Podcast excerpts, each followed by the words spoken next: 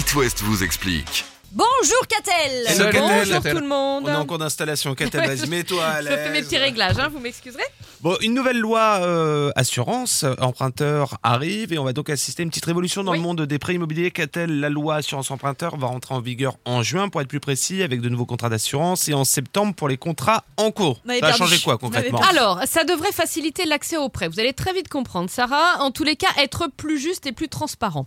D'abord, et c'est l'un des principaux changements de cette loi, les personnes qui ont contracté un prêt immobilier pourront à tout moment changer d'assurance. Ah, Ce qui permettra de jouer. Alors non, c'était pas. Il fallait avoir payé un minimum déjà de mensualité. Là, si ça te prend au bout de 15 jours, euh, voilà, ça permettra de jouer sur la baisse des tarifs. Selon l'UFC Que Choisir, cette résiliation à tout moment va permettre un gain de 550 millions d'euros par an aux emprunteurs. Ah oui. Le magazine donne l'exemple d'un couple âgé de 35 ans qui rembourse son crédit depuis 5 ans.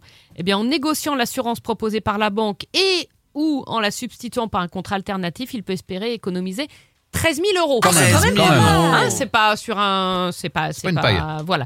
Euh, avant, euh, pour répondre à ta question, euh, Sylvain, tu pouvais résilier le contrat au plus tard 15 jours avant sa date anniversaire, pendant la Ouais, première année ça, de ouais. contrat, et au moins deux mois avant sa date anniversaire après la première année de contrat. Wow. D'accord, ouais, donc t'étais un petit peu, euh, voilà. Euh, les banques profitent notamment de cette situation pour proposer uniquement des assurances maison, souvent à des tarifs bien plus élevés que la concurrence, on le sait bien. L'autre nouveauté, c'est la fin du questionnaire médical. Exact. Alors, pas pour tout le monde quand même. le questionnaire de santé est supprimé si on emprunte moins de 200 000 euros et qu'on a moins de 60 ans, ce qui concerne quand même une large part Bah de oui, la forcément. population. Au-delà, donc au-delà de 200 000 et au-delà de 60 ans, il sera encore en vigueur.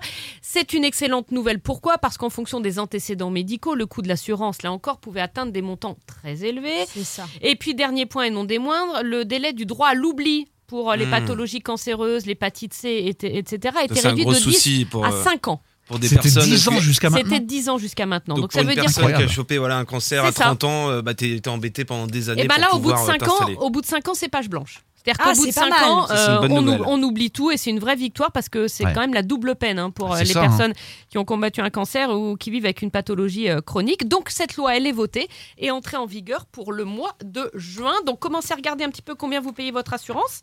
13 000 de euros, on peut économiser, hein, c'est ça. Voilà. Et puis bah, je sais pas, après vous précipitez pas, mais en septembre, euh, prenez petit rendez- un petit rendez-vous à la banque. Eh bien, merci Catel. Si t'assures tout le suivi euh, également de la Alors, non. paperasse, euh, non? Non, je Non. fais pas Bon, l'administratif. d'accord. Ah, merci pour les infos quand même. Oh. It West vous explique. À retrouver en podcast sur toutes vos plateformes. Vous avez une question? Envoyez un mail à rédaction@itwest.com.